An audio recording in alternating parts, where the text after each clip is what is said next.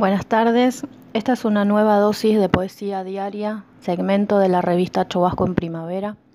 Mi nombre es Corina Iglesias y voy a leer un poema de Alfonsina Storni titulado ¿Qué diría?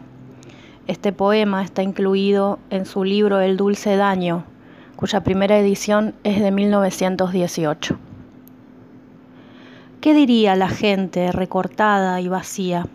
Si en un día fortuito, por ultra fantasía, me tiñera el cabello de plateado y violeta, usara peplo griego, cambiara la peineta por cintillo de flores, miosotis o jazmines, cantara por las calles al compás de violines, o dijera mis versos recorriendo las plazas, libertado mi gusto de vulgares mordazas, irían a mirarme cubriendo las aceras, me quemarían como quemaron hechiceras, campanas tocarían para llamar a misa.